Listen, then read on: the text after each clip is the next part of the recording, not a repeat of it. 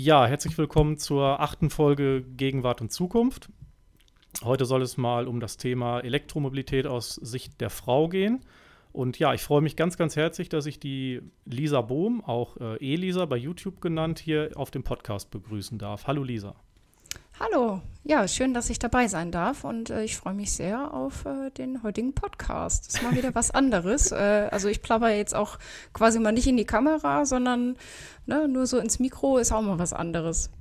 Ja, du machst ja, so wie ich das gesehen habe, sehr, sehr viel auch mit YouTube. Mhm. Also viel mit Kamera und Videos.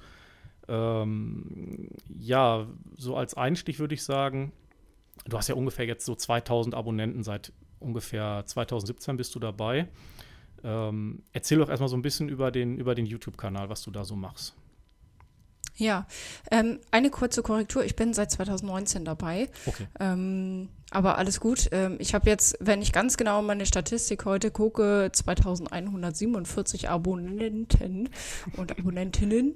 Ähm, aber letztendlich, ähm, ja, es wird ja immer nur 2000 ungefähr angezeigt oder 2,1, glaube ich. Und ähm, ja, das äh, ist tatsächlich auch quasi mein Start so ein bisschen in die Szene äh, gewesen. Ne? Also ich habe erst das Auto gekauft 2018 und ähm, habe mir da auch ungefähr jeden YouTube-Kanal angeguckt, den es damals gab, also von äh, Alex von Elektrisiert über Nino vom Buzzing Dansei, mhm. Ofe natürlich, Ofe Kröger und habe mir alles reingezogen, was die so über Tesla und so erzählt haben und dachte so, das ist alles total interessant, aber irgendwie ist mir das teilweise auch zu technisch. Also mir war es dann so ein bisschen, ich sag mal in Anführungszeichen, egal, ob mhm. die Ladekurve jetzt ne, schnell ansteigt und dann schnell wieder runtergeht oder ob sie konstant bleibt oder so. Also mir war das alles nicht so super wichtig. Also klar interessant, aber ähm, mir war es teilweise einfach zu technisch und habe gesagt, das muss doch auch einfacher gehen und habe dann einfach meinen eigenen YouTube-Kanal gegründet und dachte, okay, dann fange ich damit jetzt einfach mal an. Also man muss dazu sagen, das Auto, von dem du sprichst, war dann schon das Tesla Model S 100D. Ganz genau richtig, okay. ja. Also bist direkt schon mit einem, ja, sagen wir mal, gut, zu der Zeit gab es ja das Model 3 und so, glaube ich, auch noch nicht so in den Mengen oder noch gar nicht. Also genau. bist schon in die, in die Premium-Klasse des, des ähm, ja, der Elektrifizierung reingegangen. Also das, das absolute Top-Modell eben von Tesla. Ja? Richtig. Also es war für mich damals auch so, ich bin tatsächlich auch über einen Podcast äh, auf das Thema Elektromobilität so richtig gestoßen, weil sich zwei äh, von den Podcastern ein Elektroauto zugelegt haben, ein E-Golf und ein Hyundai Ioniq. Mhm. Und ähm, habe das dann echt total gespannt mitverfolgt und dachte, hey cool, Strom gibt's überall. Ich muss nicht mehr an die Tankstelle und äh, muss nicht gucken, was das kostet und vergleichen und so. Ähm, gut, das ist heute vielleicht auch ein bisschen anders, dass man auch schon die Preise an der Ladesäule vergleicht, aber trotz allem fand ich das total cool und habe mich dann natürlich mit dem Markt beschäftigt. Dann gab es noch die Renault Zoe. Da fand ich aber das Konzept der Batteriemiete damals noch total fragwürdig und habe das nicht verstanden. Also ich dachte immer so, naja, ich gehe auch nicht zum Autohaus, hole mir einen Verbrenner und sage, ja, aber die Cut-Anlage, die kostet monatlich x Euro. Ja. Also irgendwie habe ich das System dahinter nicht verstanden und dachte so, nee, irgendwie, also auch von der Größe her äh, passte das nicht so ganz und ich wollte auch irgendwas haben, was für die Zukunft schon passt, so ne, Familienplanung mhm. etc. Und ähm, habe mich dann natürlich mit dem Markt beschäftigt. Und wie du richtigerweise gesagt hast, es gab das Model 3 noch gar nicht. Es war zwar angekündigt, aber es stand noch null fest, wann das kommt, ob es überhaupt kommt und ne, in welcher Ausführung und so weiter. Und mhm. ich bin grundsätzlich ein etwas ungeduldiger Mensch ab und an, weil wenn ich mir was in den Kopf gesetzt habe, dann möchte ich es auch am besten sofort umsetzen. Naja, und dann habe ich mich irgendwann doch nochmal in den Tesla Store getraut und mich beraten lassen und ähm, gut, damals gab es halt tatsächlich nur das Model S und das X und ich dachte so, ja, also das X ist dann doch ein bisschen zu überdimensioniert, zu ne? So ähm, mit diesen Flügeltüren ist zwar ganz cool, aber also so, so ein Riesenschiff brauche ich nicht. Mhm. So, Model S ist zwar an sich auch nicht viel kleiner, also knapp an die fünf Meter Länge und äh, ne, vorher war ich es auch noch nicht so gewohnt. Ich bin vorher ein Opel Astra gefahren Und, okay, ähm, das ist dann ein Sprung, ja, von der Größe. Ja, das ist definitiv ein Sprung. Und ähm, naja, aber irgendwie habe ich mich dann ähm, mit dem Verkäufer zusammengesetzt, mal was äh, zusammen konfiguriert. Also so viel äh, Auswahl gab es auch damals nicht. Also es war noch so, ja, Winterpaket gab es damals und äh, Schiebedach und so. Und ich wollte mein Auto so aufbauen, wie ich es auch hatte. Ich hatte auch ein Schiebedach, ich hatte ein Winterpaket, mhm. also alles rein, was irgendwie ging. Und das Einzige, was ich weggelassen habe, war der Autopilot, weil ich dachte, naja, bis das hier in Deutschland kommt, äh, da, da vergehen noch Jahre, warum soll ich dafür extra zahlen? Mhm. So, naja, und dann stand da so eine Summe und ich dachte so, haha, ja, vielleicht mal in zehn Jahren oder so, aber heute noch nicht. Und äh, der Verkäufer sagte, naja, kannst ja trotzdem mal eine Probefahrt machen und ähm, ja, naiverweise dachte ich damals, naja, Probefahrt kann ich ja machen, kann ja immer noch Nein sagen, ne? Natürlich. Ja, und äh, schwuppdiwupps saß ich in diesem Auto. Mein Mann kam dann auch mit zur Probefahrt und wir waren beide hellauf begeistert und äh, sind dann in den Store zurück. Damals war es ja noch so, dass es so kleinere Stores in den Einkaufszentren gab und mhm. ähm, ja, saßen dann da so und haben gesagt, na, ich gesagt, ja, komm, hey, dann streich das Winterpaket, Winterreifen Pirelli für 2500 brauche ich auch nicht. Wir hatten eh gerade so März, April, ne? Ja. Ähm, und da brauchst du keine Winterreifen mehr. Und ähm, naja, dann ging es dann, also es wurde so langsam ein bisschen finanzierbar und so. Und dann äh, kam mein Berater, der mich beim ersten Termin in Empfang genommen hatte und sagte, naja, hast du ja eigentlich schon die Inventory Cars gezeigt, also die, die Vorführmodelle, ne, mhm. ne, die für Probefahrten und so genutzt werden. Nee, habe ich noch gar nicht. Und ähm, wie wir es ja bei Tesla kennen, End of äh, Quartal, ne? also Ende des Quartals, werden alle Fahrzeuge rausgehauen. Und ja. ähm, dann stand nur die Frage im Raum, ob ich auf das Rot so bestehe. Und habe ich gesagt, naja, also wenn ich mir schon so eine teure Karre kaufe, dann muss das schon meine Farbe sein. Ich wollte nicht schwarz, ich wollte nicht weiß, blau hatte ich vorher. Und ich fand das Rot einfach total sexy. Und ähm, ja, dann haben wir tatsächlich einen gefunden und ja, die Vorführfahrzeuge haben dann nochmal etliche Bonus äh, abgezogen bekommen und hier und da nochmal was abgezogen und auf einmal war da so eine Summe und ich dachte so, ich guckte so meinen Mann an und dachte, ach ja, das, das sollte das irgendwie gehen, ne? Und er so, ja, dann unterschreibt doch. Und die, die Verkäufer guckten mich beide an, wie jetzt?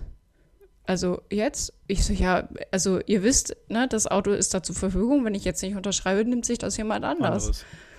Zumal das größte Argument, was ich ja vergessen habe, Supercharging Free. Hm, das ist noch mit drin in deinem Modell. Ganz genau. Das heißt, ich darf ja an den Tesla-Ladesäulen, ähm, die an den meisten Rasthöfen ja mittlerweile auch schon äh, gut sichtbar sind, einfach umsonst laden. Und mhm. das ist natürlich ein Riesenvorteil, ja. Also ich fahre auch viel Langstrecke tatsächlich. Also wir sind auch mit dem Auto schon in Rom, äh, Paris, in Prag gut, okay. gewesen. Und ähm, wenn du da natürlich quasi kostenfrei unterwegs bist, überlegst du dir das auch, ob du ins Auto steigst oder in den Flieger. Mhm. Man muss dazu sagen, das ist heute, wenn man sich heute das Tesla Model S Plaid, was demnächst ja kommt, kaufen würde, das ist da nicht mehr drin, oder? Also das ist weggefallen bei Tesla. Ja, größtenteils. Also es gab auch nach meinem Kauf immer mal so Phasen, wo das für Model S und X-Fahrer immer mal angeboten wurde, weil man muss ja bedenken, die Model S und X-Fahrer oder die Käufer haben ja so ein bisschen auch das ganze System mit unterstützt. Also die ganzen Käufe und die Gewinne daraus wurden ja auch in die Entwicklung von Tesla gesteckt, also mhm. in die Entwicklung des Model 3, des Model Y und so weiter.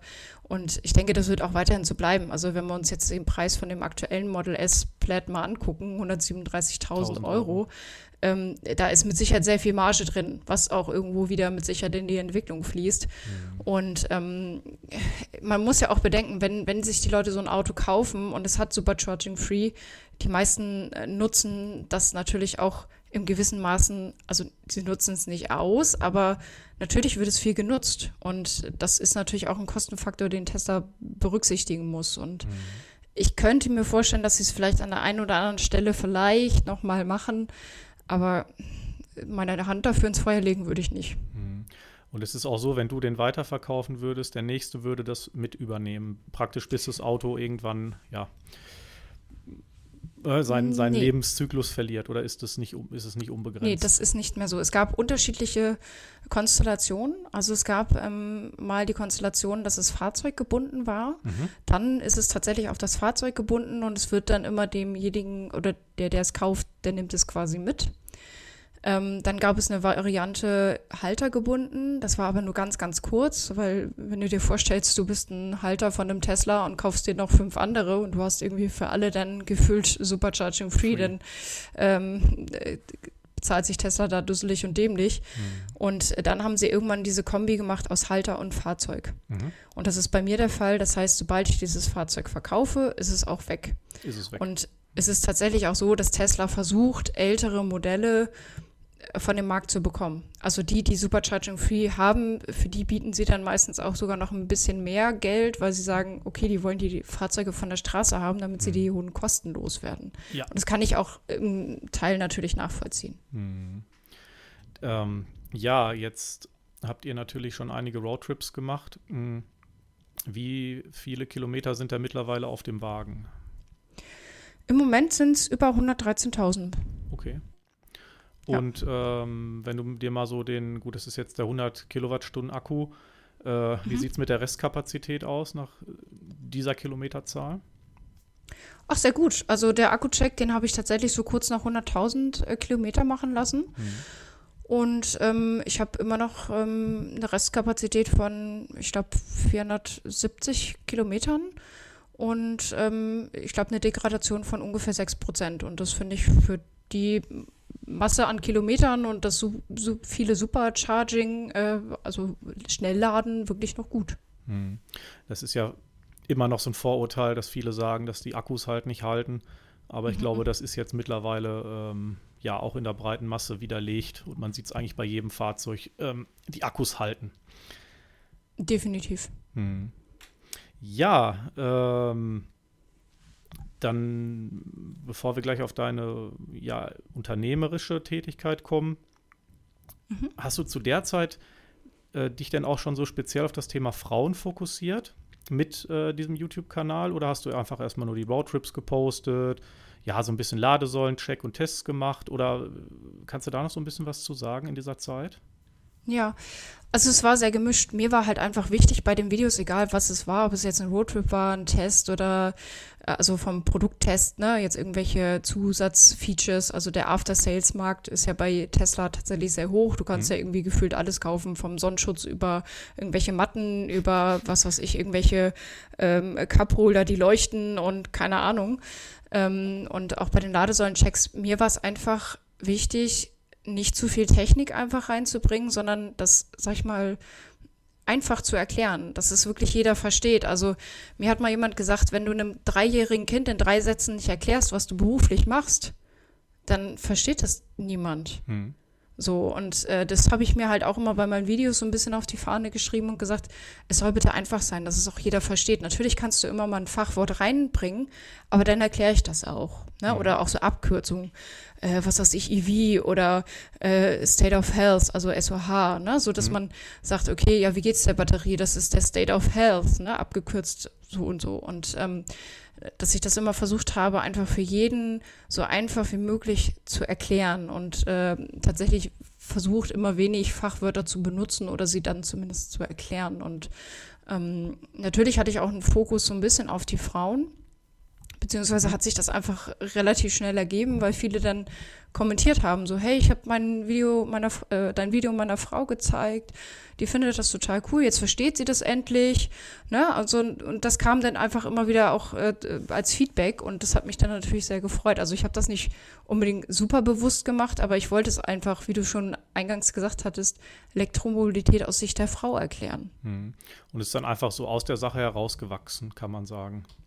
Ja, ganz genau. Mhm. Mhm. Ähm, ja, jetzt bist du ja auch ähm, Beraterin für Elektromobilität. Mhm. Oder auch anders gesagt, ähm, es gibt eine Internetseite von dir, lisabohm.de. Das ist wirklich eine Unternehmensberatung für Elektromobilität. Wie war denn dieser Übergang? Also zur Zeit deines YouTube-Kanals war das noch Hobby und dann bist du sozusagen in die, in die Selbstständigkeit gerutscht oder wie, wie kann man das so zusammenfassen? Ja, ganz genau. Also wie gesagt, im Mai 2019 ungefähr bin ich mit dem Kanal gestartet und mhm. habe das tatsächlich immer so meistens am Wochenende gemacht. Ne? Also so, man nimmt sich dann die Zeit, äh, dreht die Videos, schneidet das. Also ich habe mir das auch alles äh, autodidaktisch selbst beigebracht. Auch bis heute mache ich das noch alles alleine. Ich habe keinen Kameramann, keinen, okay. der den Schnitt macht oder was auch immer. Ne? Also ich mache das wirklich alles alleine. Und ähm, dementsprechend habe ich dann irgendwann gemerkt, so, hey, also die zwei Tage am Wochenende, wo ich mich mit dem Thema beschäftige und äh, mich darum kümmere, dass das Video schön ist und alles super funktioniert, machen mir irgendwie mehr Spaß als meine fünf Tage im Vollzeitjob. Also ich mhm. war vorher im Marketing, ähm, komme da auch her. Also ich habe über zehn Jahre im Dialogmarketing gearbeitet und habe zuletzt quasi Nahrungsergänzungsmittel an die älteren Herrschaften nicht direkt vertickt, aber ne, so ein bisschen ähm, halt für eine Firma gearbeitet, die die verkauft und dachte mir dann so, hm, möchte ich das jetzt die nächsten 30 Jahre noch machen? Und ähm, ich war froh, dass ich selber zu dem Zeitpunkt quasi keine Großeltern mehr hatte, denen ich das irgendwie auch verkaufe, weil ich dachte, oh Gott, oh Gott, also ne, wenn man mich, sich mal ein bisschen damit beschäftigt, es gibt gute Nahrungsergänzungsmittel und auch, ich sag mal, schlechte. Mhm. Und irgendwie dachte ich so, nee, das kann es irgendwie nicht sein. Und äh, habe mich dann einfach umgehört, was es so auf dem Markt gibt für Fortbildung. Und es gibt halt quasi in dem Bereich es, es gibt ja keinen richtigen Ausbildungsberuf. Ja, so wie Kaufmann für Berater. Bürokommunikation oder so. Ja, Kaufmann, Kauffrau, ja. Genau, gab es einfach nicht so wirklich. Mhm. Und äh, habe mich dann so ein bisschen umgehört. Ich war dann ja in der Szene auch schon ganz gut vernetzt und es gab zwei Möglichkeiten. Einmal über die Handwerkskammer in Dresden oder München einen Kurs zu machen zum Berater für Elektromobilität, der dann auch relativ lange geht, ich glaube über sechs oder neun Monate mit mhm. Abschlussarbeit und Riesenbrimborium. Oh und ähm, das Problem war einfach für mich, ich hätte gar nicht den Kurs machen können, weil ich hätte einen äh, Meisterschein haben müssen. Okay. So, und dann dachte ich so, hm, okay, also ich wusste zwar von einer Kollegin mittlerweile, dass es auch äh, Fremden, also das, es musste nicht ein Meistertitel in Elektrotechnik oder sonst was sein, sondern einfach ein Meistertitel. Meister. So. Und ähm, da dachte ich so, ja, aber gut, in was soll ich denn jetzt noch meinen Meister machen? Also da hätte ich ja noch mehr Ausbildung irgendwie reinstecken müssen. Und da bin ich tatsächlich auf die E-Mobile Academy gestoßen. Die sitzen ähm, physisch in Augsburg. Mhm und ähm, habe mich dann damit mit dem Inhaber Andreas Varisi mal ausgetauscht und habe gesagt, ja, ich würde die Fortbildung gerne machen und wie läuft denn das und äh, ist das, also das war ja zu Anfang Corona, das war 2020. Und dann habe ich gesagt, findet das in Präsenz statt und wenn ja, wo? Ne? Augsburg ist ja nun auch nicht um die Ecke von mir, also ich wohne oben im Norden. Ähm, aber gut, es war dann so, dass es tatsächlich komplett online stattfand und das waren quasi neun Module. Mhm. Und äh, das fand alles online statt und nach äh, zweieinhalb Monaten war ich dann ausgebildete Beraterin für Elektromobilität und alternative Antriebe. Okay. Das heißt, es ist mit einem Zertifikat abgeschlossen am Ende?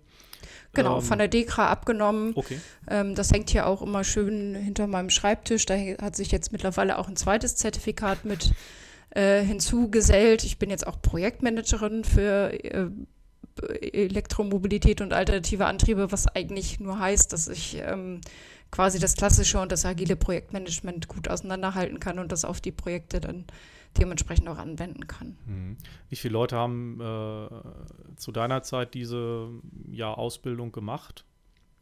Also ist es ja, ist es, ist es ähm, schon stark frequentiert oder ist es wirklich noch so eine Nische, diese Fortbildung?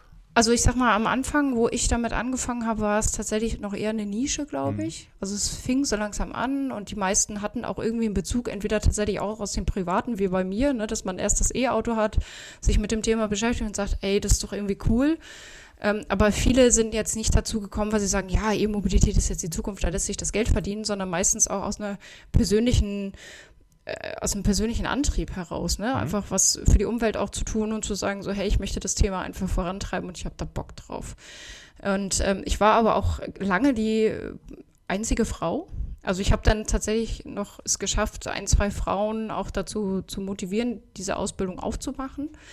Also ich darf die mittlerweile auch meine Kolleginnen nennen und ähm, mittlerweile ist dieser Kurs auch echt überrannt. Also okay. der Andreas Ferresi, mit dem bin ich auch immer noch sehr eng verbunden. Also wir haben auch so ein Beraternetzwerk gegründet, wo wir uns auch regelmäßig austauschen und das wächst und wächst und wächst und er weiß gar nicht, wie viele Kurse er irgendwie im Jahr machen sollte. Ich glaube, der könnte das ganze Jahr nur diesen Kurs machen und wäre wär durchgebucht. Ne? Okay. Also das ist äh, von 2020 zu jetzt hat sich da schon ordentlich was getan und ähm, ja, ich konnte auch nochmal durch mein, auch meine Videos, da habe ich das mal so ein bisschen erklärt, was macht überhaupt ein Berater, Beraterin für Elektromobilität und wo kann man sich fortbilden lassen und so. Und das kam echt super gut an und dadurch konnte ich dem Andreas quasi auch nochmal ein paar Leute zuscheffeln und ähm, freue mich über die ganzen Kollegen, die da mittlerweile dazugekommen sind. Mhm. Und jetzt bist du dann damit in die Selbstständigkeit gegangen?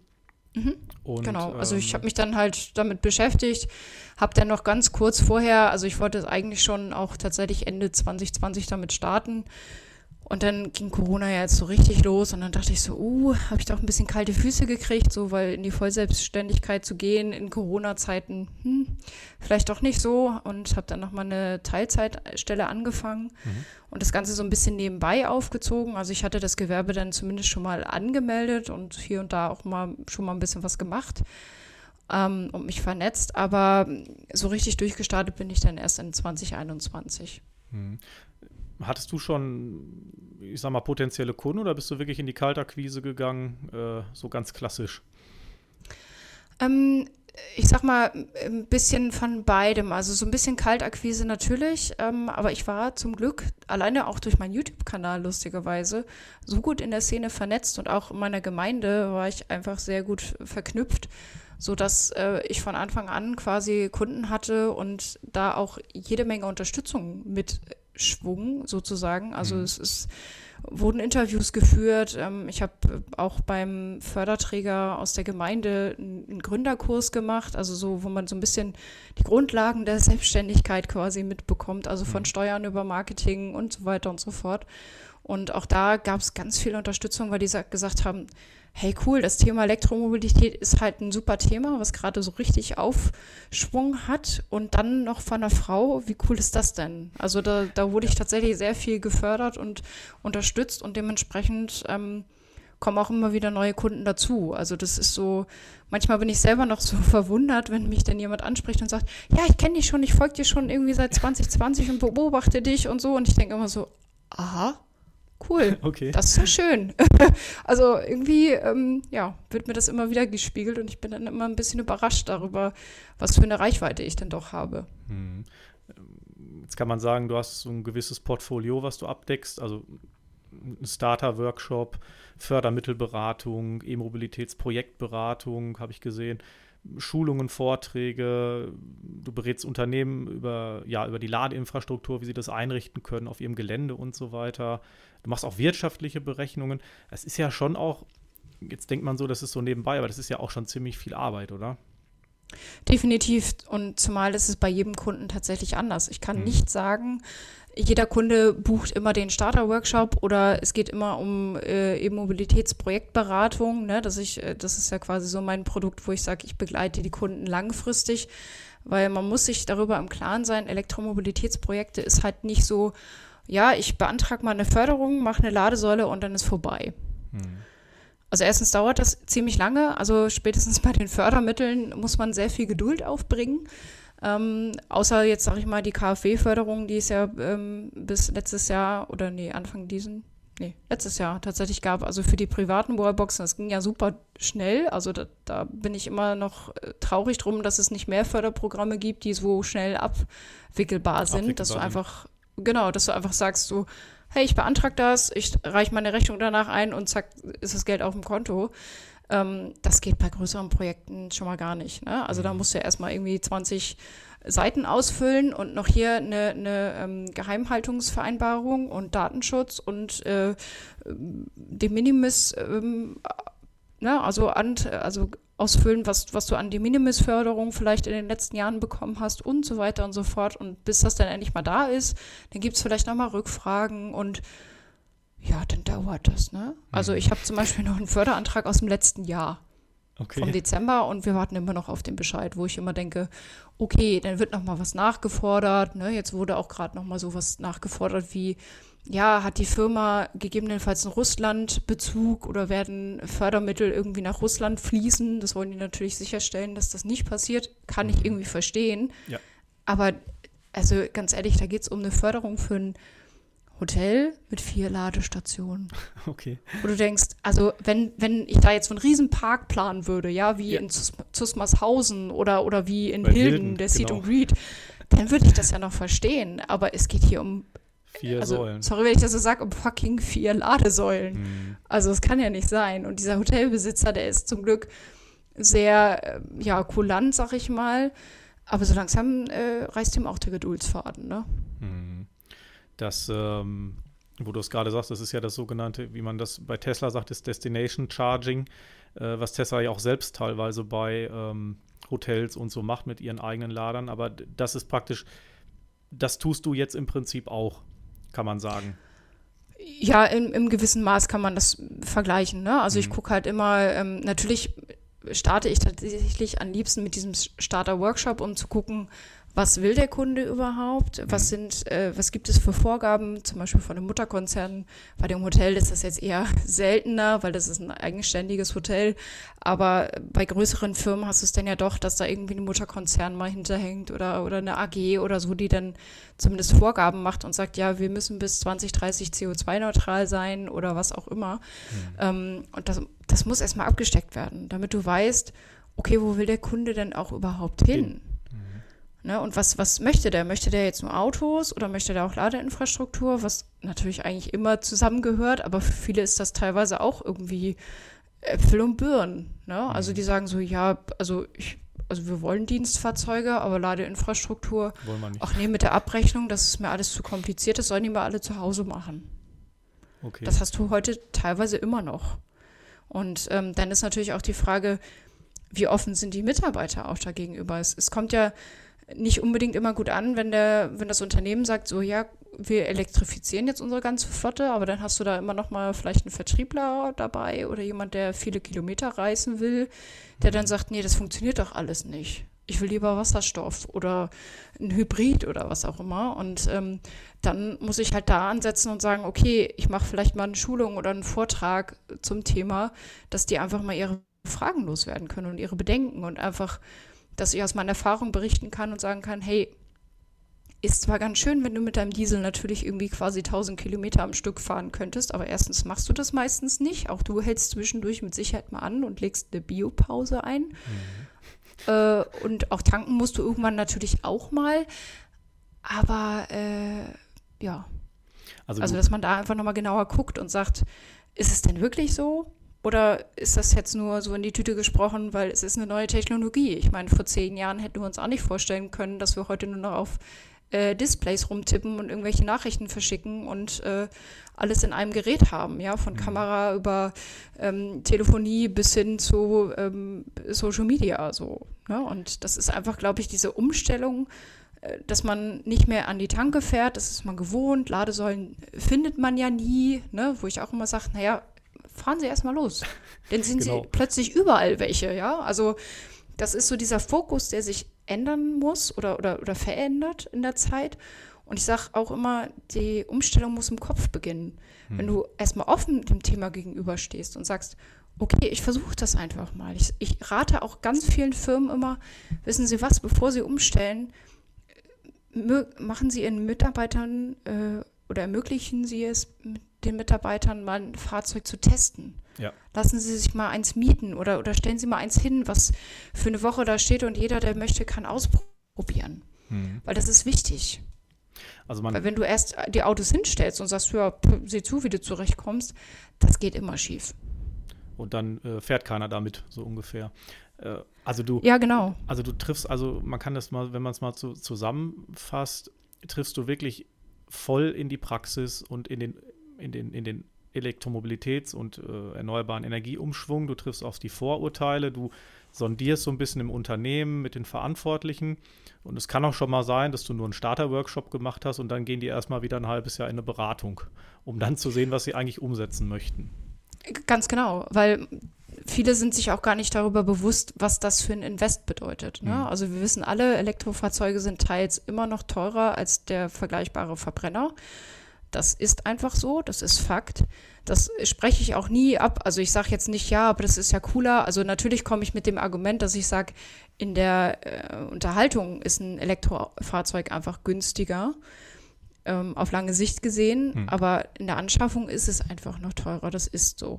Ähm, und auch wenn man dann den ganzen Rattenschwanz hinten dran, sag ich mal, sieht von Ladesäule, vielleicht auf der Arbeit, zu Hause, ähm, äh, ne, die ganzen Ladekarten, ähm, wobei man eigentlich gar nicht mehr so viele braucht.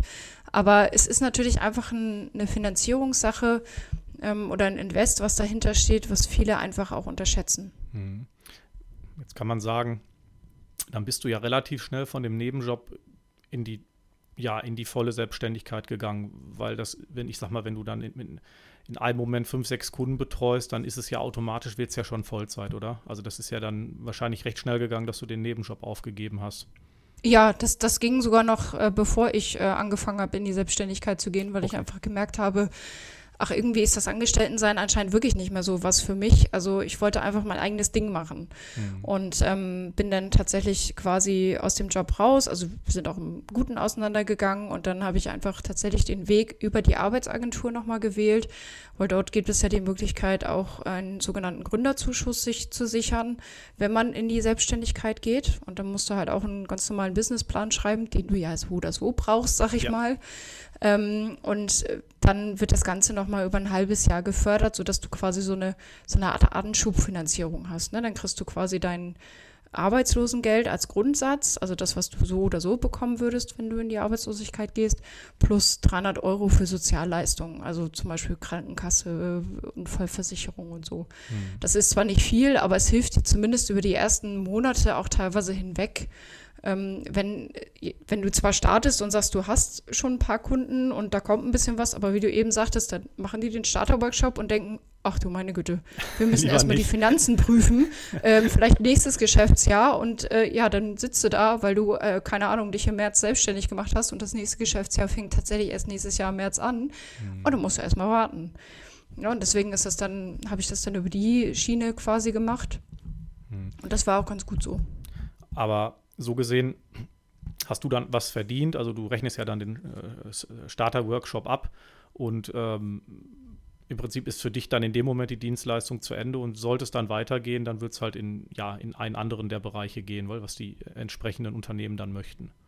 Ganz genau, ja. Mhm. So, so bin ich meistens halt gestartet, ähm, dass man den Starter-Workshop so als Einstieg nimmt, den abrechnet und dann einfach guckt, wie, wie, wie man weitermacht. Ne? Dass ich mhm. denen versucht habe, auch immer einen Plan mit an die Hand zu geben und zu sagen, so nächster Step wäre das und das. Und ähm, dass man dann einfach nach und nach guckt. Und so hat sich jedes Projekt eigentlich auch immer ganz gut entwickelt. Und ähm, das Einzige, was jetzt halt tatsächlich oftmals im Wege steht, ist, ähm, dass wir auf die Förderbescheide warten weil das war eine lange Zeit mein oder, oder ist auch immer noch mein Steckenpferd, diese Fördermittelberatung und Beantragung. Mhm. Weil meistens ist es ja so, man kennt das auch aus dem Privaten, wenn man mal so einen Förderbesch äh, oder Förderantrag sich anguckt, denkt man manchmal so, was? Verstehe ich, ich nicht. Ausfüllen? Was soll ich da eintragen? Und wenn du dann was Falsches ausfüllst, dann kriegst du das prompt wieder zurück und weißt aber gar nicht, was du falsch gemacht hast. Und äh, da ist es halt schön, wenn man dann eine Expertin oder einen Experten an der Seite hat, der sich damit auskennt oder das zumindest übernimmt ne? und auch mhm. die Zeit dafür hat. Weil bei vielen Firmen ist eh schon so, oh, Elektromobilität, da brauche ich ja eigentlich, also der Fuhrparkmanager, der kann das am Anfang vielleicht so ein bisschen nebenbei machen. Aber spätestens, wenn die Flotte komplett elektrifiziert ist, braucht er mindestens einen oder zwei Leute zur Unterstützung, weil du hast einfach viel mehr andere Dinge zu, zu managen. Ja. Na, also ich, ich will das jetzt nicht schlecht reden, aber natürlich hast du einfach nicht wie beim Verbrenner, hier nimm die Tankkarte und läuft alles automatisch, sondern du musst dir die Ladeinfrastruktur auf dem Hof ähm, dir angucken. Du musst das gucken, was ist zu Hause bei den Mitarbeitern, laden die noch zwischendurch, welche Ladekarte haben die, ähm, wie ist das mit der Abrechnung und so weiter und so fort. Und dann hast du vielleicht noch eine, eine Photovoltaikanlage und dann äh, musst du eh ganz andere Sachen beachten. Und dann kommt noch die THG-Quote dazu und, und? dann äh, guckt sich der Fuhrparkmanager an und denkt, bitte was? Ja, und ähm, dementsprechend hast du da einfach ganz andere Dinge zu tun und ähm, musst da einfach gucken, dass du den Kunden da auch mit abholst und betreust und ja, nicht im Regen stehen lässt, sozusagen. Also da ist scheinbar auch wirklich in der Geschäftsführungsebene wirklich noch ein, ein ganz großer Batzen an Aufklärungsarbeit, oder? Ja, also meistens braucht es vor allen Dingen jemanden im Unternehmen, ob es jetzt der Fuhrparkmanager ist oder jemand, der dem Thema ansässig ist, sozusagen, mhm. ähm, der davon auch begeistert ist. Ne? Weil mhm. wenn du dann, an sich überhaupt noch gegen Windmühlen arbeitest, sozusagen, ja. dann wird es halt eh schwer. Ne? So, ja. Wenn du dann erstmal eigentlich im Starter-Workshop die ganze Zeit nur damit beschäftigt bist, die ganzen Vorteile oder, oder alle Vorurteile aufzuräumen, ähm, dann kommst du ja am Ende nicht zu dem Punkt, was eigentlich gewollt wird. Dann hast du eigentlich eher mal eine Aufklärungsrunde gemacht und hast gesagt, so, sind Sie jetzt so weit oder wollen wir noch mal einen Starter-Workshop machen? Ja, aber das ist ja wirklich sehr spannend. Also ich meine, da bist du ja wirklich voll in der Praxis, jeden, jeden Tag so, sozusagen. Ähm, siehst du dich denn da aktuell so weit wachsen, dass, das, dass dein Unternehmen auch im, im Bereich deiner, also mitarbeitertechnisch wächst, wachsen würde? Oder sagst du, das mache ich erstmal noch so weit äh, alleine die nächsten fünf Jahre? Nee, also meine Vision ist tatsächlich auch vom Beginn an eigentlich so gewesen, dass ich sage, natürlich ähm, also ich sag mal, man sagt ja auch eh immer, bis eine Selbstständigkeit so richtig anläuft, egal was es für ein Unternehmen ist, braucht es so meistens ein bis zwei Jahre. Ja. Und die Zeit habe ich mir auch genommen, das habe ich von vornherein immer gesagt. Also ich probiere das erstmal, also was heißt probiere das aus? Also ich gucke halt erstmal, wie es sich entwickelt. Aber meine Vision war von Anfang an schon immer zu sagen, irgendwann möchte ich ein Unternehmen haben, wo ich mehrere Mitarbeiter habe, wo ich nachher nicht selber mehr die Fördermittel beantrage, sondern sage, hier, das macht Mitarbeiter oder Mitarbeiterin XY ähm, und dass ich dann eher wirklich so Richtung, ähm, ja, ich will nicht sagen Speaker gehe, aber so ein bisschen ja, in die Aufklärungsarbeit weitergehe, ne? Mhm. in, in Vorträge gehe, in, in, auf Messen gehe und sage so, hier Elektromobilität, das ist es und ähm, so und so kann man es gut aufstellen, ne? dass man einfach ähm, sagt so, Natürlich bin ich das Gesicht der Firma, aber ähm, ich möchte dann eher das, das Thema an sich weiter voranbringen und auch ähm, so ganzheitlich zu sehen. Deswegen habe ich bei mir auch im Portfolio diese Projektierung von erneuerbaren Energien mit drin, mhm. weil das für mich einfach ein, Punkt ist, der gehört zum Thema einfach dazu.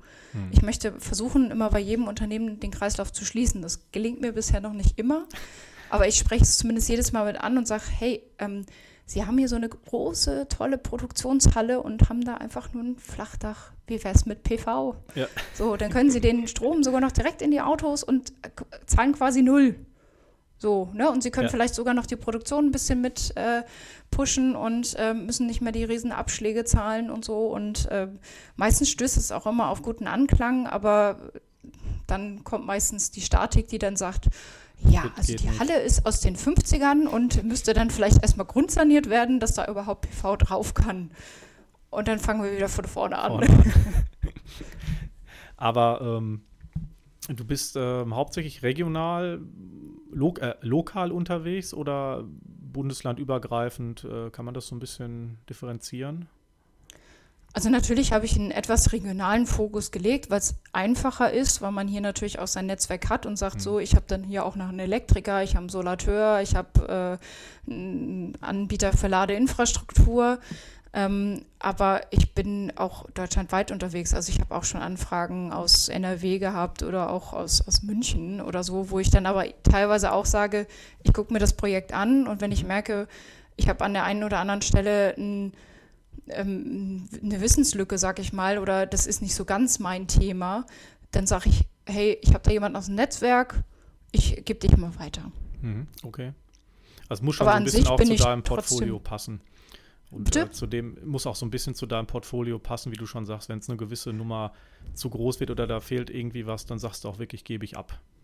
Genau, weil ich finde, das ist auch überhaupt keine Schande zu sagen, so, hey, das ist nicht so mein Steckenpferd, weil es kam auch schon oft genug vor, dass andere Berater auf mich zugekommen sind oder Kollegen und Kolleginnen okay. gesagt haben, hey, ich habe hier einen Kunden, der würde gerne Fördermittel beantragen, aber ich habe damit auch nichts am Hut. Kannst du das bitte übernehmen? Also das ist halt auch immer so ein Geben und Nehmen in nee. der Branche.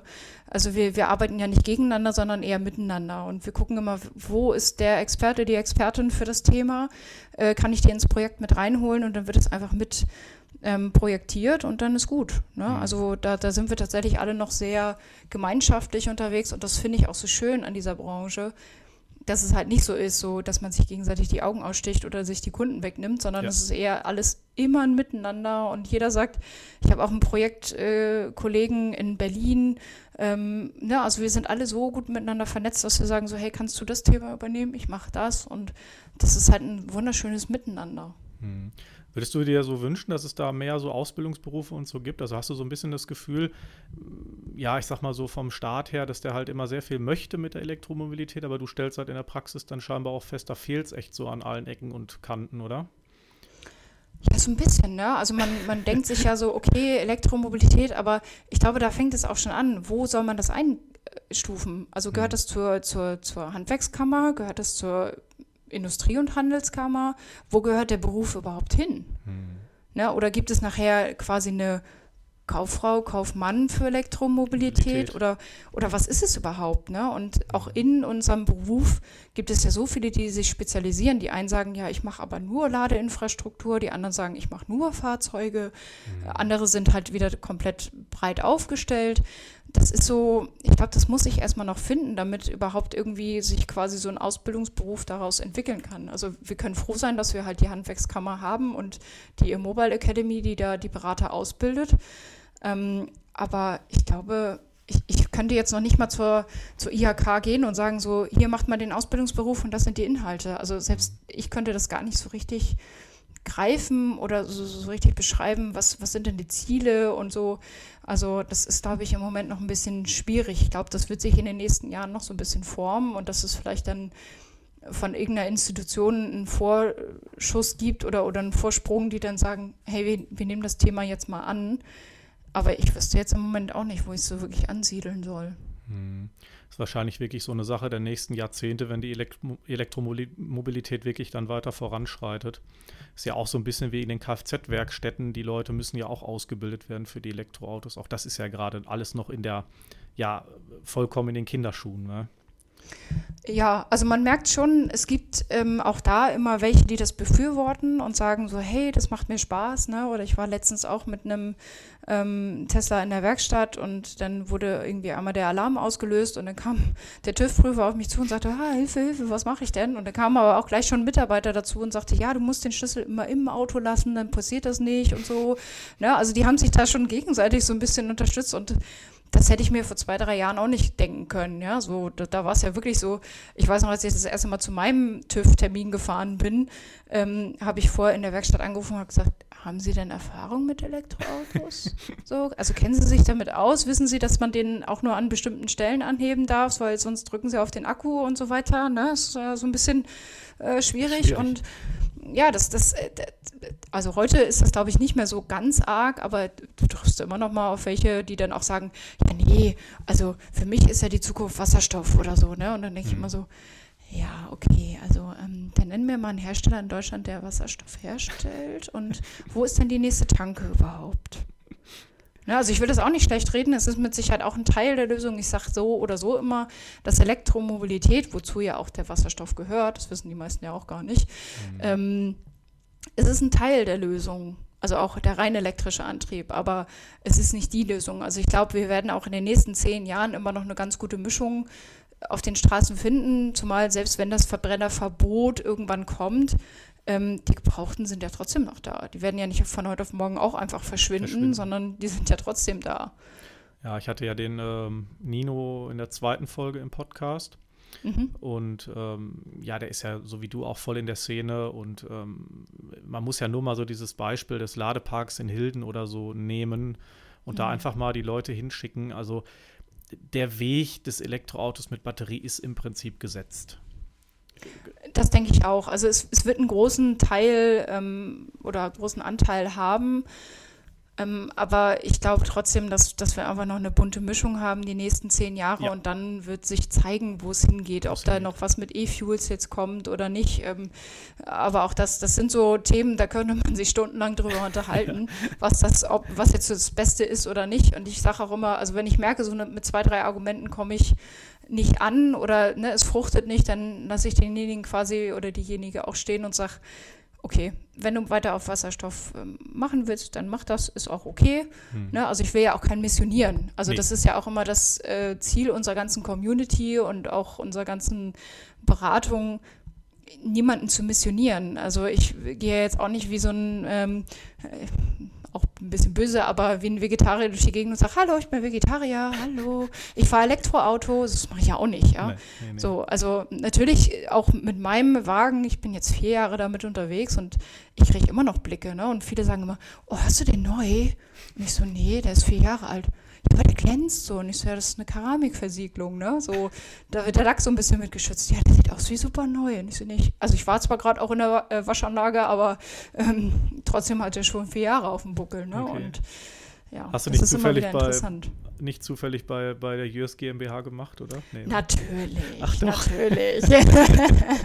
das ist ja quasi auch, also auch da in der Szene, in der Community kennt man sich untereinander. Bei mir ist es natürlich auch noch die räumliche Nähe, die, die da mit reinspielt. Mhm. Ähm, aber das ist halt auch wirklich was, ähm, das muss auch jeder für sich selber entscheiden, ob er das machen möchte oder nicht. Aber ich habe halt auch einen roten Lack und rot ist ja meistens auch ein bisschen anfälliger und deswegen habe ich gesagt, hey komm, ich nehme das Geld gerne in die Hand und ähm, mache das. Und äh, wie gesagt, also erst wirklich vor ein paar Tagen erlebt, dass jemand auf mich zukam, den ich erst äh, frisch kennengelernt hatte und der sagte so, also dein Auto hast du doch aber erst letzte Woche abgeholt, oder? Ich so, äh, nee.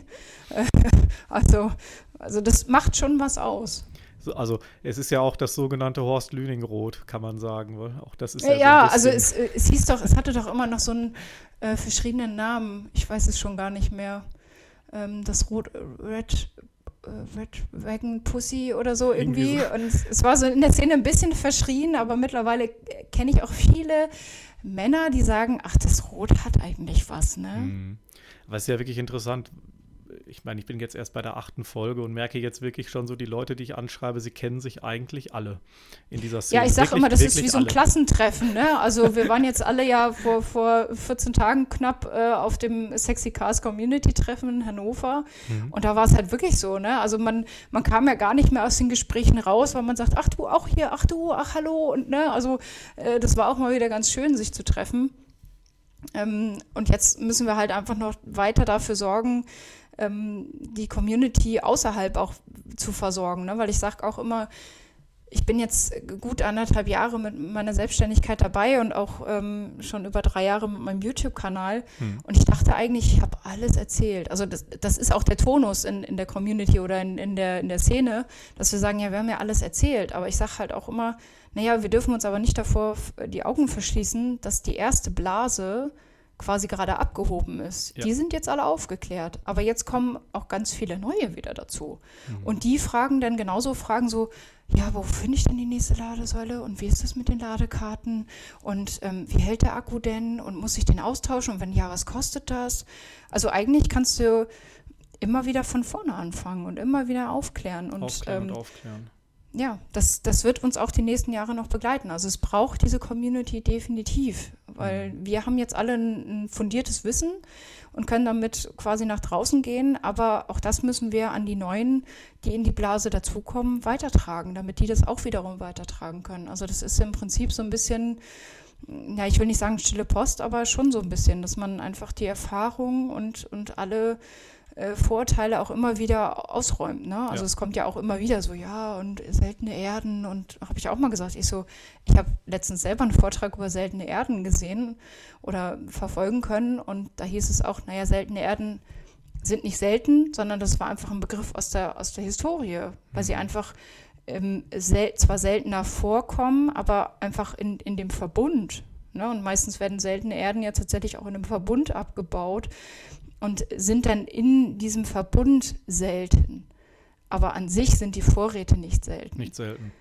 Ja. Also so gesehen ist es wahrscheinlich eine ewige Aufklärungsarbeit über die nächsten zwei Jahrzehnte. Das vermute ich, ja. Hm. Also du wirst immer jemanden dabei haben, der neu reinkommt und sagt, hä? Wie geht das? Wie geht das? Ja, also ich meine, ganz ehrlich, mit dem Smartphone ist es doch auch nicht anders. Du hast doch auch immer noch mal, weiß ich nicht, eine Großmutter, einen Großvater oder so, die dazukommen und sagen, ja, wie funktioniert denn das? Ach so, ich brauche nur auf dem Display rumtippen, ja. Hm. So, das, auch das passiert ja heute noch. Hm. Wenn du so eine, wenn du dir mal so eine, so eine wachsende Kurve vorstellen würdest, wo, wo, wo stehen wir im Moment mit dieser, dieser Elektromobilitätswende? Boah, das ist eine gute Frage. Wenn wir mal also so zurückblicken, glaube, so den, das erste Model S kam ja so 2012 mhm. äh, auf den Markt. Was würdest du so sagen? Dauert es noch so 10, 15 Jahre, bis es dann richtig steil geht? Oder willst du sagen, wir sind schon auf so einer ja, auf dem Weg in, die, in diesen steilen Bereich der Kurve? Also ich glaube schon, dass wir auf den steilen Weg der Kurve sind, weil jetzt natürlich die Deutschen Autohersteller alle hinterhergekommen sind. Und jetzt kommen mhm. natürlich auch die ganzen sogenannten China-Kracher. Ja. Ähm, und ich glaube, da müssen wir uns auch tatsächlich noch ein bisschen umgucken. Also es ist gut, dass die deutschen Autohersteller hinterhergekommen sind, wie VW, Audi etc weil das hat dem Ganzen auch nochmal einen Aufschwung gegeben und das ist ja auch das, was Elon eigentlich die ganze Zeit wollte. Er, mhm. er, gibt ja auch sehr viel raus. Er ist sehr offen, was die ganze Technologie angeht, weil er sagt, ich möchte ja nicht Einzelkämpfer sein und alleine die Welt retten, wie Nino so gerne sagt. Ähm, oder lasst uns zusammen die Welt retten. Das ist ja eigentlich sein Tonus, dass er sagt, und das ist, glaube ich, auch Elons ähm, Passion, zu sagen, hey, ich bin nicht alleine. Ich habe zwar viel vorangebracht, aber bitte bedient euch doch und macht einfach mit. Wir, wir brauchen die ganze Community wiederum. Ne? So. Ja, und Tesla und, kann ja auch nicht die ganze Welt beliefern. Ne? Nee, eben. Und es ist halt einfach so, wenn, also gerade wenn wir uns die, die deutsche ähm, Seite angucken, viele vertrauen halt einfach noch auf VW. Das ist halt der Volkswagen. Ja. ja? Der heißt nicht umsonst so. Und mhm. wenn die dann halt auch sagen, hey, Elektromobilität ist der neue heiße Scheiß, ja, dann hat das einen ganz anderen Wumms, als wenn da so ein Amerikaner kommt und sagt, hey, Elektroautos, cool. Mhm. Ja, so, da, da ist man eh erstmal skeptisch. Das war genauso mit dem iPhone. Kam auch aus Amerika, haben auch alle gesagt, nee, das setzt sich nicht durch. Nee. Heute tippen wir alle auf so einem Ding rum. Ja, und heute ist Nokia verschwunden. ja, ganz genau, ganz genau. Und äh, ja, wer weiß, ob das nicht den einen oder anderen hier in Deutschland auch noch erwischt, aber ich hoffe es nicht. Ähm, weil man sieht ja eigentlich, dass ähm, alle Konzerne jetzt hinterher sind und teilweise die, die Ziele sogar noch vorziehen und sagen, nee, also 2030 keine neuen Verbrenner mehr und so, also oder teilweise 2025 habe ich auch schon gehört. Und das ist das, äh, wo es, glaube ich, auch hingehen muss, dass wir einfach auch nicht nachproduzieren, sondern nur das nutzen, was noch da ist. Und ich sage auch jedem, der jetzt zu mir kommt und sagt, ja, soll ich mir jetzt ein Elektroauto kaufen? Dann frage ich erstmal immer so, wie geht's denn deinem Auto? Also macht der noch ein paar Jahre oder nicht? Und wenn da die Antwort kommt, ja, ist gerade erst durch den TÜV, dann sage ich, ja, dann fahr den bitte, solange es geht. Weil wir müssen nicht alles neu produzieren. Wir ja. müssen hier nicht Ressourcen verschwenden, die, es, die nicht notwendig sind.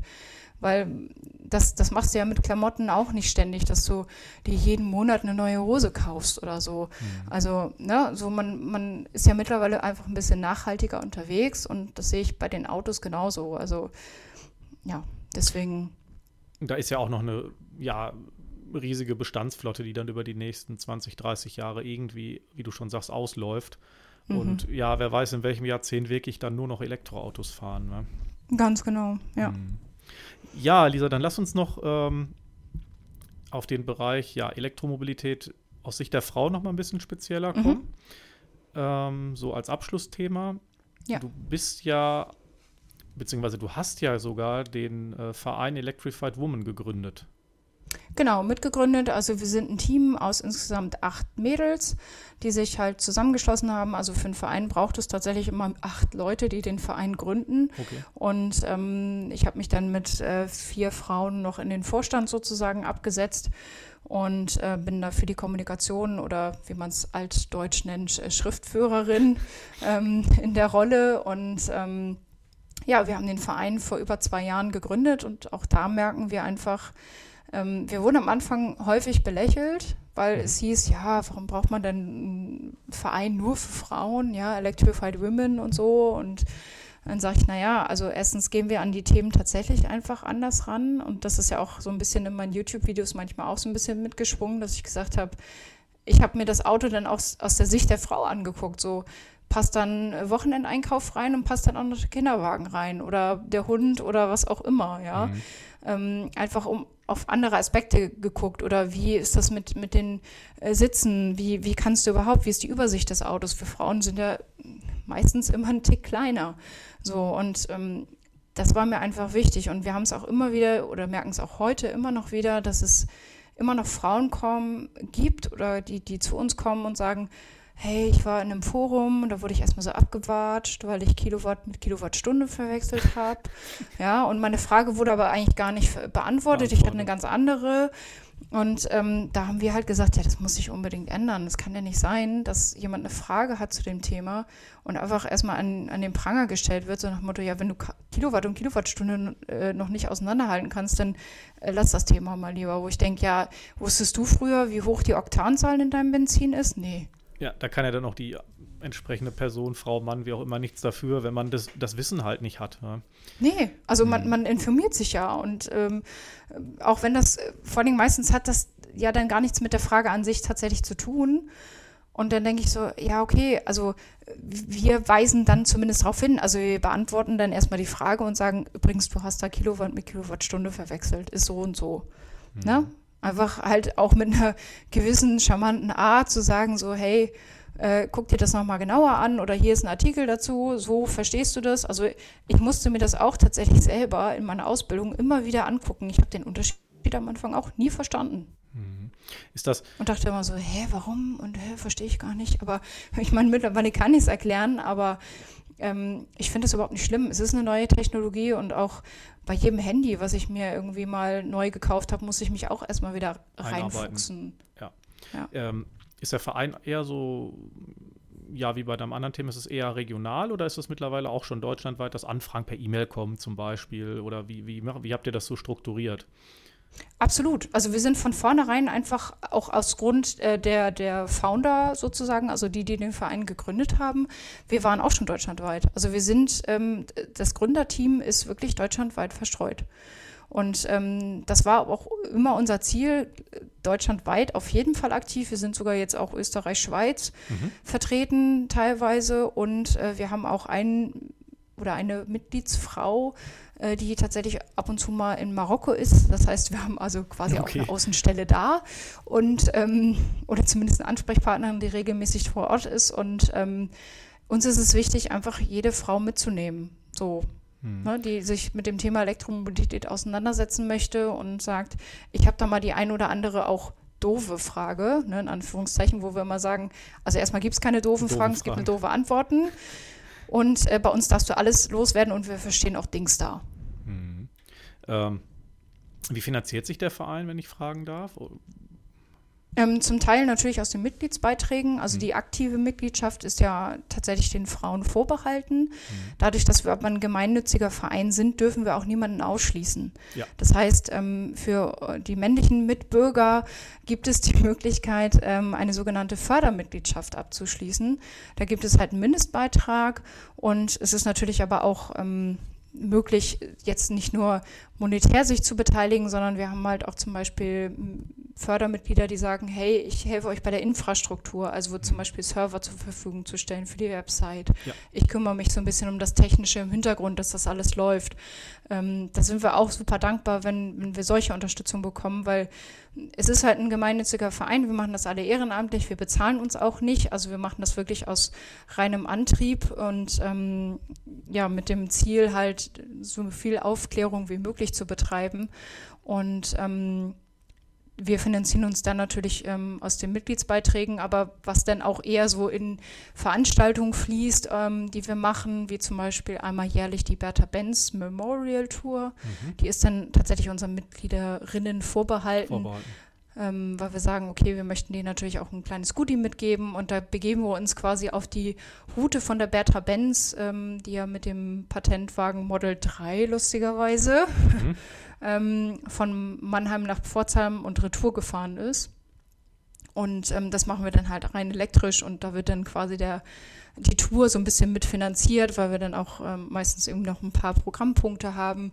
Und ähm, ansonsten werden damit aber tatsächlich eher so ähm, ja, Vereinsmittel mitbezahlt, ne? also von Werbung über ähm, Werbemittel, die wir natürlich auf, auf Veranstaltungen dann auch rausgeben, Visitenkarten und so weiter, dass wir einfach die Möglichkeit haben zu sagen, hier sind die Electrified Women. Ne? Hm. Äh, diese Bertha Benz, also die ist tatsächlich mit dem Tesla gefahren? Also nee, das ähm, ist der, der erste Patentwagen von Benz. Okay. Ähm, hieß tatsächlich auch Modell 3. Ach nein, okay, das ja. wusste ich jetzt gar nicht. Ja, ja, das, das, das ist uns auch bei der ersten Tour erst vor drei Jahren aufgefallen, als wir dann vor dem Ding standen und dachten so, ach wie cool, das hieß auch noch Modell 3, wie lustig. ähm, war natürlich trotzdem mit Benzin angetrieben, aber sie war ja wirklich so äh, fortschrittlich, dass sie gesagt hat, auch ohne Ängste, und das ist auch das, wo wir manchmal sagen, wir Frauen gehen da vielleicht ein bisschen offener mit um und machen einfach, ja. Mhm.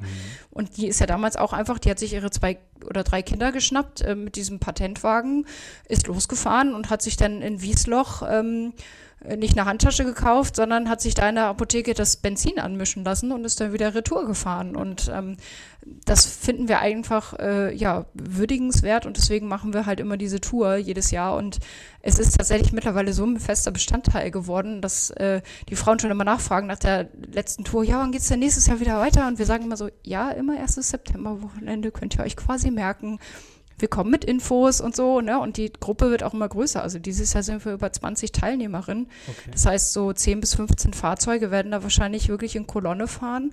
Und das ist echt immer ein Riesenevent für, für unsere Mädels. Also für die Leute. Das, ja.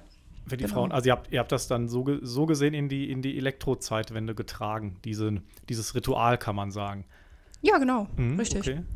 Ähm, ja, sehr spannend. Äh, wie viele Mitglieder hat denn der Verein? Kann man, das, kann man da so eine Zahl nennen? Aktiv, ja, also passiv? wir sind mittlerweile aktive Mitglieder äh, über 70. Okay. Also über 70 Frauen. Und äh, Fördermitglieder sind wir, glaube ich, so um die 10. Hm. Ja. Und ihr trefft euch ja dann auch mal zwischendurch auch nochmal auf einem Event oder kombiniert das irgendwie mit einem Elektromobilitätsevent oder so? Genau, also wir versuchen natürlich bei den, bei den großen Events, wie jetzt zum Beispiel den Sexy Cars ja. Community Treffen dabei zu sein. Da haben wir dann meistens auch einen Stand und ähm, sind dann auch für die Frauen auf den, auf den Veranstaltungen da ähm, und versuchen aber auch eigenes. Ne? Also natürlich haben wir eine Mitgliederversammlung, wir versuchen aber auch so, ähm, also dieses Jahr haben wir dann auch einfach mal zur, zur Feier aufgerufen, als es dann wieder ging und haben gesagt, hey, komm, lass uns mal unseren Geburtstag, unseren feiern. Zweijährigen schon feiern ähm, und äh, rufen auch regelmäßig, also natürlich ist vieles noch online, weil wir halt tatsächlich so weit verstreut sind. Also es ist immer gar nicht so leicht, alle Frauen aus dem Verein wirklich an einen Ort zu bekommen, ne? weil die einen sagen, ja, für mich ist das aber zu weit. Ne? Ähm, gerade die, meisten aus unserem Vorstand oder Founderkreis kommen doch eher aus dem Norden. Mhm. Ähm, ne? Das ist für uns dann auch immer eine, ich, ich will nicht sagen Weltreise, aber in den Süden. Also da einen richtigen Ort zu finden für ein Treffen ist manchmal ein bisschen schwierig, aber deswegen gibt es einen monatlichen Stammtisch über Skype. Ähm, der pausiert meistens im Sommer ein bisschen aus Urlaubsgründen und so weiter. Und ansonsten, ja, treffen wir uns einfach auch regelmäßig. Und lustigerweise hat das auch eine Eigendynamik entwickelt. Also viele, die sich halt im Verein kennengelernt haben oder auch im Verein aktiv sind, mhm. treffen sich dann einfach zwischendurch. Also wenn jemand auf Reise geht, wird das in die Gruppe geschrieben, in die WhatsApp-Gruppe und äh, gesagt, ja, wer ist denn auf meiner Strecke? Wo kann ich denn mal für einen Kaffee oder vielleicht ein äh, äh, Schluck Strom sozusagen ja, anhalten und das funktioniert bestens. Also das ist immer total schön, dann die Fotos zu sehen, dass sich die Community halt gegenseitig auch Hilft, besucht, und, und austauscht. Hm. Ist die äh, Frau von Owe Krüger auch im Verein? Ja, die ist tatsächlich erste Vorsitzende. Okay, also auch da schließt sich der Kreis wieder, weil Ganz genau. Uwe kennt man ja natürlich auch. ja. Gut, jetzt auf meinem Post Podcast noch nicht so viele, aber in der Szene natürlich, äh, ja. ja, alle bekannt. ja, ganz genau. Also wir haben tatsächlich viele, ähm, also ähm, auch unsere zweite Vorsitzende ist die Stefanie Pauls, das ist die Frau vom der Elektrochecker. Mhm. Dann haben wir noch Nasilla Isakovic, das ist die Frau von Jens Zippel von Move Electric. Also Move Electric wir haben tatsächlich auch einige, ich sag mal, prominente Frauen bei uns im Verein und das ist irgendwie immer auch ganz witzig, dass sich das da auch so zusammen filmiert und das war auch unser, unser Ansinn. Also im Prinzip ist, die sind die Electrified Women aus dem, auch aus dem E-Cannonball quasi geboren, weil ähm, bei dem ersten E-Cannonball waren einfach viele Frauen als Beifahrerin dabei und haben sich aber die ganze Zeit ausgetauscht, also wie wir Frauen halt so sind, ja, wir vernetzen uns ja immer sofort und ähm, haben dann eine WhatsApp-Gruppe gegründet und dann äh, wurde die auch immer größer und haben gesagt, naja, also wir können ja nicht, äh, also der, der, hieß lustigerweise damals noch so Frauen, die sich für Elektromobilität interessieren.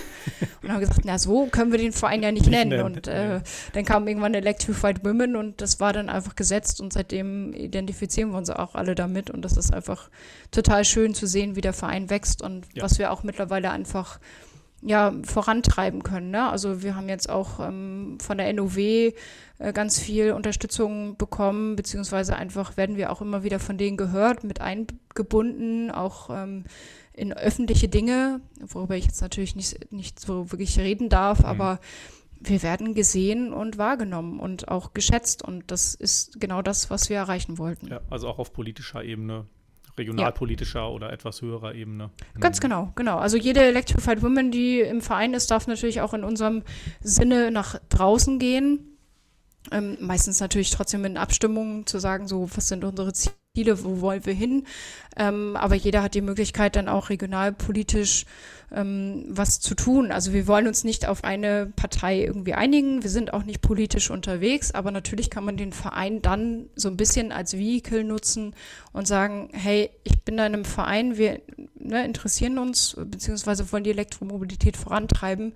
Ähm, habt ihr auch bitte da und daran gedacht, weil auch bei der Ladeinfrastruktur äh, passiert es häufig, dass wir sagen, okay, das ist aber eigentlich nicht so sicher. Ja? Also mhm. irgendwie entweder steht sie in der hinterletzten Ecke auf dem Rasthof, ähm, wo ich aber auch schon oft von Männern gehört habe, naja, also auch die trauen sich nachts dann nicht unbedingt mehr zum Rasthof. Da dran zu fahren. Mhm. Ja, ne? weil es halt einfach zu, zu unübersichtlich, zu dunkel, zu, ja, was auch immer, gefährlich ist. Und ähm, auch da plädieren wir immer wieder äh, an andere Lösungen zu denken oder halt auch einfach mal das Dach. Ne? Das fehlt ja auch oft genug. Ja, die Ladesäule über, überdachen. Genau. Definitiv. Aber das sind ja auch, wie du schon sagst, so die ganzen praktischen Dinge, die du ja einfach auch durch deine Arbeit jeden Tag erfährst. Also mhm. es geht ja, es geht ja nur durch praktische Dinge, äh, aus denen man dann lernt und die Dinge verbessert. Ganz genau. Und mhm. das ist, glaube ich, auch das, was am meisten hilft. Also die Erfahrung aus der Community sich zu ziehen und zu sagen, so, wo seht ihr denn die Stolpersteine? Ne? Also wir versuchen halt auch an die Ladeinfrastrukturbetreiber Betreiber ranzukommen und zu sagen, hey, bitte denkt doch auch mal da und daran. Ne? Es muss ja. ein bisschen auch, auch was, was die, ähm, wie sagt man? Toiletten. Toiletten, Barrierefreiheit so und so, ja. ne? Wir, wir, denken ja immer, also ich meine, die meisten laufen auf zwei gesunden Beinen durch die Gegend, aber das ist nicht immer so. Mhm. Und auch das sollte man in gewissem Maß einfach berücksichtigen, ne? Also ich meine, nützt ja nichts, wenn das Display irgendwie so weit oben ist, dass der Rollstuhlfahrer da nicht mehr rankommt. Nicht mehr drankommt. Ne, oder auch das Ladekabel. Ich meine, wir wissen selber, wie schwer die manchmal schon sind mit einem CCS-Stecker äh, dran. Also ja, selbst ich denke da manchmal schon so, ui. Ja. Ne? Also wenn ich dann noch im Rollstuhl sitzen würde, ähm, weiß ich nicht, ob ich den da manchmal so bewegt bekommen würde, wie ich es gerne wollte. Hm, ja, ja, das ist also genau wie du sagst, das fällt erst in der Praxis auf, wenn diese Dinge gebaut werden und, und tatsächlich stehen und benutzt werden. Ne? Mhm. Ähm, ja, Lisa, wir haben so eine gute Stunde jetzt, ähm, ja, viele Themen besprochen. Mhm. Ähm, hat wirklich Spaß gemacht, muss ich sagen. Also sehr spannend. Ähm, ja, was mich du, auch was, sehr gefreut. Was ihr so macht. Ich würde sagen, dass wir das dann jetzt so langsam schließen. Hast du noch irgendwie, ja, so einen Abschlusssatz oder irgendwas, was du den Leuten mitgeben möchtest? Ähm, also ähm, ich sage halt immer, lasst uns die Elektromobilität einfach weiterführen und in, in die breite Masse bringen. Und ähm, was ich ja auch immer gerne empfehle, also wenn man jemanden vor sich hat, sei es auch im eigenen Bekannten- oder Verwandtenkreis, die der Elektromobilität ein bisschen skeptisch gegenüberstehen, einfach mal fahren lassen. Das ist meistens der Knackpunkt. Wenn man einmal gefahren ist, dann möchte man auch nichts anderes mehr. Dann will man nicht mehr zurück. Ganz genau. Ja, das ist doch ein äh, schönes Schlusswort. Ähm, ja, Lisa, dann äh, danke ich dir, dass du auf meinem Podcast warst. Ja, vielen Dank ähm. nochmal für die Einladung. Hat mich sehr gefreut. War auch ein super spannendes Gespräch. Ich hoffe, dass du noch ganz viele andere tolle Gäste hier dabei haben wirst. Und ähm, wenn du auch mal äh, zu den Electrified Women stoßen möchtest, sag einfach Bescheid. Ich schicke dir einen Antrag zu. Das ist äh, sehr nett. Das äh, freut mich. Ja, und mal sehen, wie sich so die Zukunft äh, mit dem Podcast entwickelt. Ähm, ja, gut, Lisa, ich wünsche dir äh, alles Gute. Äh, weiterhin viel, viel Erfolg auch in diesem Jahr und vielleicht bis bald. Ja, vielen Dank. Bis bald. Mach's gut.